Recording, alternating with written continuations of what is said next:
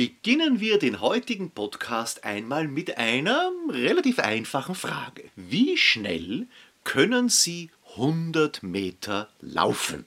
Eine interessante Frage, oder? Das letzte Mal vielleicht in der Schulzeit probiert und gemessen worden. Vielleicht war es auch nur ein 60 Meter Lauf oder eben die 100 Meter Distanz. Merken Sie sich diese Zahl die sie für sich selbst schätzen vielleicht. Oder sie probieren es halt so auf die Schnelle aus. 100 Meter sind ja nicht allzu weit. Und jetzt blicken wir kurz auf die andere Seite. Und zwar auf die lange Distanz, auf die Marathondistanz.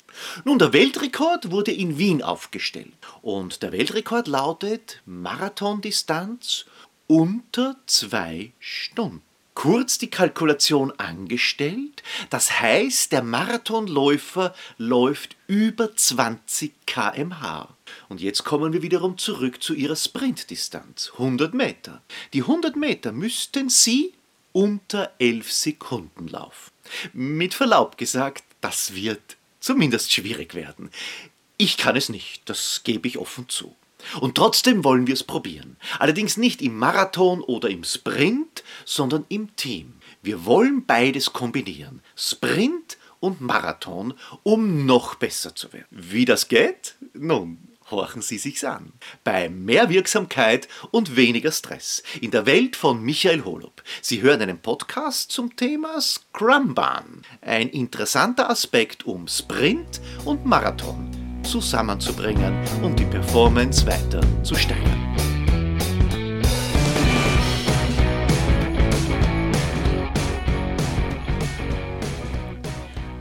Fangen wir einmal an mit der Frage, was ist überhaupt ein Sprint? Ein Sprint in der Welt von Performance Management, in der Welt von Scrumban. Ein Sprint ist eine kurze Dauer, eine kurze Zeitreise. Im Idealfall, das ist meine Empfehlung, ist es genau eine Woche. Und diese Woche beginnt am Start. Und der Start ist ein Startmeeting. Und das findet jede Woche statt. Also zum Beispiel jede Woche am Mittwoch trifft sich das gesamte Team, die Abteilung, das Projektteam und bespricht nur eine einzige Sache, nämlich welche Aufgaben, welche Erledigungen nehmen wir uns vor, bis nächste Woche, wiederum Mittwoch, wo wir uns wieder treffen. Und jeder bestimmt selbst, welche Aufgaben er sich vornimmt, er oder sie. Das heißt, das Team erzeugt hier eine eigene Dynamik. Und in der Woche drauf ist bei demselben Meeting, das vielleicht auch als Stand-up-Meeting abgehalten wird, um kompakter und knackiger zu bleiben, die erste Frage, was haben wir erledigt? Und die zweite Frage, was werden wir in der nächsten Woche erledigen? Und so folgt ein Sprint nach dem anderen. Und in Summe, ja, wir wissen schon, wenn wir jedes Mal 100 Meter unter 11 Sekunden laufen, dann schaffen wir den Marathon unter zwei Stunden. Im Wirtschaftsleben eine Herausforderung, aber und möglich. Bei einem solchen Sprint-Meeting, woher kommen jetzt die Aufgaben, die jeder Teilnehmer, jede Teilnehmerin innerhalb der nächsten Woche erledigen möchte. Nun, was nicht funktioniert, ist, dass man sich sozusagen bequem hinsetzt in einem Meeting und dann einmal nachdenkt, was könnte ich denn im Laufe der nächsten Woche so erledigen. Das wird wenig zielorientiert dann ablaufen. Also brauchen wir eine To-Do-Liste. Wir brauchen etwas, wo wir alle diese möglichen Aufgaben sammeln. Das kann jetzt zu einem Projekt sein, das kann in einer Abteilung sein, das kann allerdings auch für das gesamte Unternehmen sein. Entsprechend haben wir verschiedene Ebenen der Betracht. Aber wir brauchen eine To-Do-Liste. Und die wird idealerweise auf einem riesigen Board. Ja, man könnte also hier sagen, das ist entweder ein physisches Board, wo man so wirklich seine Moderationskarten mit den einzelnen Aufgaben anpinnen kann, oder eben digital. Mittlerweile empfehle ich natürlich digital, weil das physische Board würde bedeuten, wir kommen alle immer wieder zum selben Termin im selben Meetingraum zusammen. Das ist in Zeiten von Homeoffice nicht mehr möglich und wir müssen auch damit rechnen, dass der eine oder die andere als Außendienstmitarbeiterin tätig ist und nicht jedes Mal für ein 45-Minuten-Meeting in die Zentrale kommen kann. Also machen wir das Ganze digital. Dieses Board besteht aus mehreren Spalten. In der ersten Spalte werden alle Aufgaben einmal gesammelt. Aber werfen wir einen Blick auf das gesamte Board, wie ich es für Performance Management grundsätzlich empfehle. Die erste Spalte nenne ich Backlog. Das kommt natürlich aus der Idee von Scrum. Leute, die mit Scrum Master schon zu tun hatten, kennen das. Ich bleibe hier bei dieser Bezeichnung Backlog. Das ist der Rückstau. Am ehesten vergleichbar mit der guten alten To-Do-Liste. Hier werden in einem Projekt alle Aufgaben aufgelistet, die anfallen können. Das ist die Sammlung diese Sammlung kann auch sehr gut verwendet werden als Vorlage. Das heißt, wenn ich immer wiederkehrende Projekte habe, einmal jährlich oder vielleicht sogar jedes Monat, dann habe ich eine Vorlage, wo die wichtigsten Aufgaben im Backlog bereits definiert sind. Die zweite Spalte nenne ich dann Work. Aus dem Backlog nimmt sich jeder Mitarbeiter, jede Mitarbeiterin, jeder aus dem Team des Projekts jene Aufgaben, an denen er oder sie gerade jetzt arbeitet. Das ist auch der letzte Zeitpunkt, wo ein SPA definiert werden kann. SPA steht für Single Point of Accountability. Das ist der Verantwortliche. Der oder die Verantwortliche muss nicht alles selbst arbeiten, aber muss gerade stehen, dass diese Aufgabe erledigt wird. Und damit kommen wir auch schon zur dritten Spalte und das ist die spannendste, würde ich meinen. Das ist der berühmte Sprint. Das heißt zum Beispiel, in einem Wochensprint, was erledigen wir innerhalb der nächsten Woche. Also vom heutigen Meeting bis nächste Woche zur selben Zeit beim selben. Das bringt Dynamik und Geschwindigkeit hinein. Hier sind wir ganz einfach als Team, weil wir dem Team verantwortlich sind, entsprechend schneller. Was auch dann passiert ist, wir selbst als Teammitglied lernen damit, was können wir in einer Woche erledigen. Das heißt, wir reduzieren dann unsere Projektabschnitte auf solche Wochensprints. Und in Summe werden wir dann entsprechend mehr Performance erreichen können, als wenn wir ganz einfach vor uns hinarbeiten, ohne die Kontrolle der anderen. Beim nächstwöchentlichen Sprint-Meeting wird dann festgestellt, welche Aufgaben wurden tatsächlich erledigt, hoffentlich alle, und wohin werden sie weiter verschoben. Hier gibt es nämlich zwei Möglichkeiten. Entweder in die unmittelbar nächste Spalte Check, dass also hier vielleicht noch eine Entscheidung der Geschäftsleitung notwendig ist, der Kunde noch gefragt werden muss, ob das so okay geht für ihn, vielleicht in einem Meeting noch eine formale Beschlussfassung notwendig ist, das Budget noch definiert werden muss. Hier kann es noch einen Zwischenschritt sozusagen geben oder es geht sofort in die Spalte dann. Also es ist erledigt. Hier ist es wiederum wichtig, dass wir zu Beginn der Aufgabe bereits festgelegt haben, Definition of Done. Also wann gilt eine Aufgabe als erledigt? Was sind die Kriterien? Nicht nur der SPA oder Single Point of Accountability ist hier gefragt, sondern es müssen allgemeine Richtlinien sein, wann ist eine Aufgabe wirklich erledigt. Nur dann kann sie in die Spalte dann kommen. Ja, und zur Überraschung aller gibt es noch eine weitere Spalte. Die muss nicht sofort befüllt werden, allerdings sie heißt Story. Und Story ist ein sehr weiter Begriff. Fangen wir einmal beim naheliegendsten an. Es ist eine Kundenstory. Also wir haben einen Neukunden gewonnen durch eine Aktivität, die dieses Projekt bedeutet hat dann wollen wir natürlich eine Story darüber haben. Wir wollen den Kunden als Referenzkunden haben. Wir wollen auf der Homepage äh, sehen, äh, dass er mit einer Aussage und mit einem Foto oder einem kurzen Video vertreten ist. Das ist die Story. Es gibt allerdings auch andere Stories, wie zum Beispiel die Nachkalkulation. Also wir haben eine Promotion für den Bereich Sales kreiert und möchten jetzt kontrollieren, wie erfolgreich war sie in den Ziffern. Natürlich auch die Budgetnachkontrolle. Aber bei jedem Projekt wichtig, was ist gut gelaufen und was ist weniger gut gelaufen, wo haben wir Verbesserungspotenzial. Das sind also interne Verbesserungspotenziale oder auch externe Stories, die ich veröffentlichen kann, wo ich vielleicht auch in die Zeitung gehen kann, ein Video drehen kann und damit eine Story veröffentlicht habe. Was sind jetzt die Vorteile eines solchen Boards? Und der Fachbegriff, falls Sie es googeln möchten, ist Kanban Board. Also Kanban, ganz normal geschrieben, ohne Besonderheiten.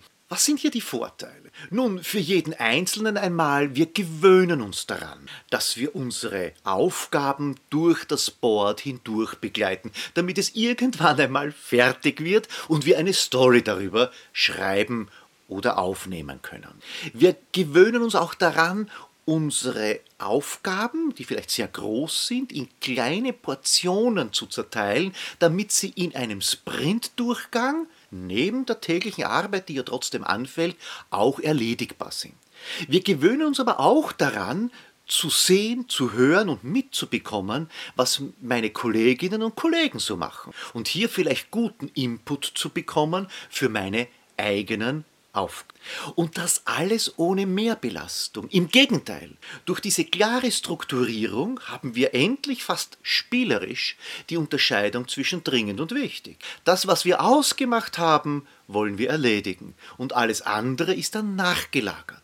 Das heißt, diesen Sprint-Meetings kommt natürlich eine hohe Bedeutung zu dass wir hier wirklich uns entscheiden, die richtigen, die wichtigen Dinge uns vorzunehmen und dann auch wirklich fertigzustellen. Aber hier bekommen wir einen schönen Zug für das gesamte Projekt in zum Beispiel solchen wöchentlichen Sitzungen. Oder noch besser Stehungen, weil dann dauert es nicht ganz so lang. Jetzt haben wir also das Gesamtkonzept einmal kennengelernt und die Frage lautet, womit, an welcher Ecke sollte man am besten beginnen?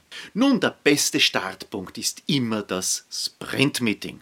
Oder anders ausgedrückt, wenn eine Organisation, ein Team, ein Projektteam, eine Abteilung oder die Führungsmannschaft noch nicht bereit ist, in wöchentlichen Sprint-Meetings festzulegen, was innerhalb der nächsten Woche erledigt werden muss, soll und kann, ja, dann ist das Team halt noch nicht so weit.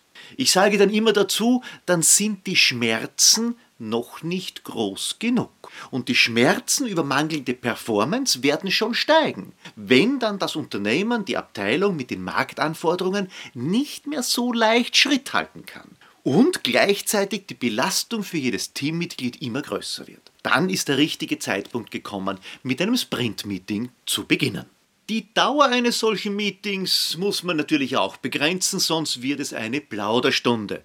Und eine Stunde darf es gar nicht dauern. Eine Dreiviertelstunde, 45 Minuten sind das absolute Maximum. Versierte Teams können es auch in kürzerer Zeit. Und wenn dann diese Sprint-Meetings regelmäßig stattfinden, dann füllt sich das restliche Board fast von selbst weil zwischen den einzelnen Sprint-Meetings kommen die Teammitglieder immer mehr drauf, welche sonstigen To-Dos in die Backlogs eingetragen werden müssen und die einzelnen Work-Orders sozusagen werden auch übernommen in das, was ich persönlich, unabhängig vom Sprint, als meine Aufgabe ansehe.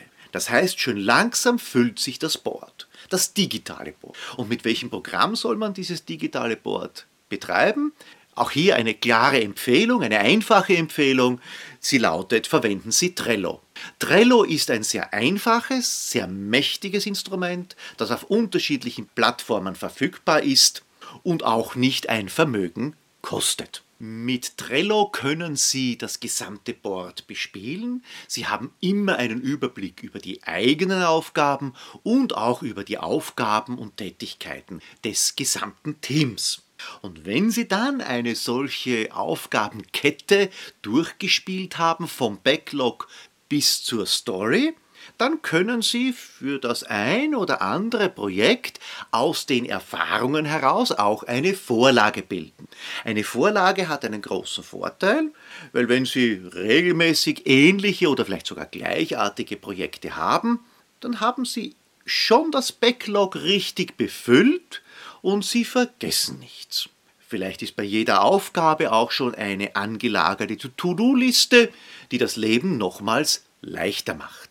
Vorlagen sind wichtig, müssen aber nicht gesondert erstellt werden, sondern können aus erfolgreichen Projekten abgeleitet werden und dann verallgemeinernd zur Verfügung stehen. Innerhalb des Boards ist die letzte Spalte in meiner Empfehlung die Story eine, die gerne übersehen wird. Dabei ist sie doppelt wichtig. Erstens einmal unterstützt die Story dann am Ende den Lernprozess.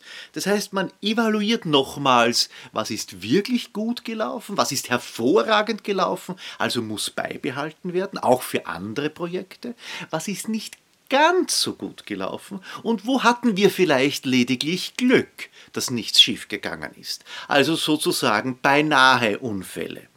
Das alles kann in die Story, in die interne Story eingepackt. Aber es ist genauso wichtig, auch sich nach außen zu richten, also außerhalb des eigentlichen Teams nach der Methode tu Gutes und rede darüber. Das kann jetzt sein im Unternehmen selbst noch immer, dass man ganz einfach aufführt, was war der Erfolgsfaktor? Warum sind wir so gut, wie wir uns selbst fühlen und wie das Projekt es auch gezeigt hat? Das kann allerdings auch weitergehen, ganz nach außen, wenn wir zum Beispiel einen Kunden gewonnen haben innerhalb eines Projekts und jetzt einen Referenzkunden mit einem Statement, mit Foto und vielleicht sogar mit Video auf unserer Homepage präsentieren. Ein solches Story ist sehr, sehr wertvoll letztendlich, um auch über längere Phasen in diesem ewigen Kreislauf von Sprint und Marathon motiviert zu bleiben. Natürlich bleibt es erste Zielsetzung, die Themen, die Aufgaben, die Projekte zu erledigen und dann die Story zu bilden. Und dieses Erledigen hat auch noch einen Kernfaktor und der heißt auf Neuhochdeutsch Definition of Done. Also wann ist etwas erledigt? Und das sollte nicht erst zum Schluss definiert werden, sondern ganz am Anfang. Idealerweise steht es bei der Aufgabe bereits dabei, die in das Backlog hineingetragen wird. Wann ist diese Aufgabe ordentlich erledigt? Also welche Qualität erwarten wir? Das ist ja nicht immer 100 Prozent. Also es gibt zum Beispiel, nehmen wir Prospekte. Es macht einen Unterschied, ob ich einen Firmenprospekt erstelle oder einen Prospekt für eine Veranstaltung, die drei Monate später stattfindet. Der Firmenprospekt lebt vielleicht zwei, drei Jahre. Der Veranstaltungsprospekt ist ein Arbeitsprospekt. Der lebt eben nur drei Monate. Also hier ist die Definition of done, wann ist etwas erledigt und wann ist es perfekt, eine komplett andere. Und das sollte bereits bei der Aufgabendefinition festgelegt werden, damit es nicht dann Diskussionen gibt. Ja, Definition of Done, wann ist etwas fertig, wann ist etwas erledigt, gilt natürlich auch für diesen Podcast. An dieser Stelle beende ich den Podcast. Ich hoffe, es war das eine oder andere als Impuls dabei. Der wichtigste Impuls ist, dass Sie sich damit auseinandersetzen. Dass Sie sagen, möchte ich Performance Management haben? Ist das ein Thema in meinem Team, in dem Projekt, in dem ich arbeite oder im gesamten Unternehmen? Wenn Sie dazu Hilfe brauchen, wenn Sie Unterstützung brauchen, vielleicht für den einen oder anderen Workshop, wie man das dann implementieren kann, schicken Sie mir eine kurze E-Mail und ich melde mich gerne und unverbindlich mit konkreten Vorstellungen, wie wir das in Ihrem Unternehmen gemeinsam in die Wege leiten können. Vielleicht hören wir uns bald. Bis dahin eine schöne Zeit, viel Erfolg bei Ihrem ersten Sprint und bei der Bewältigung eines langen Marathons.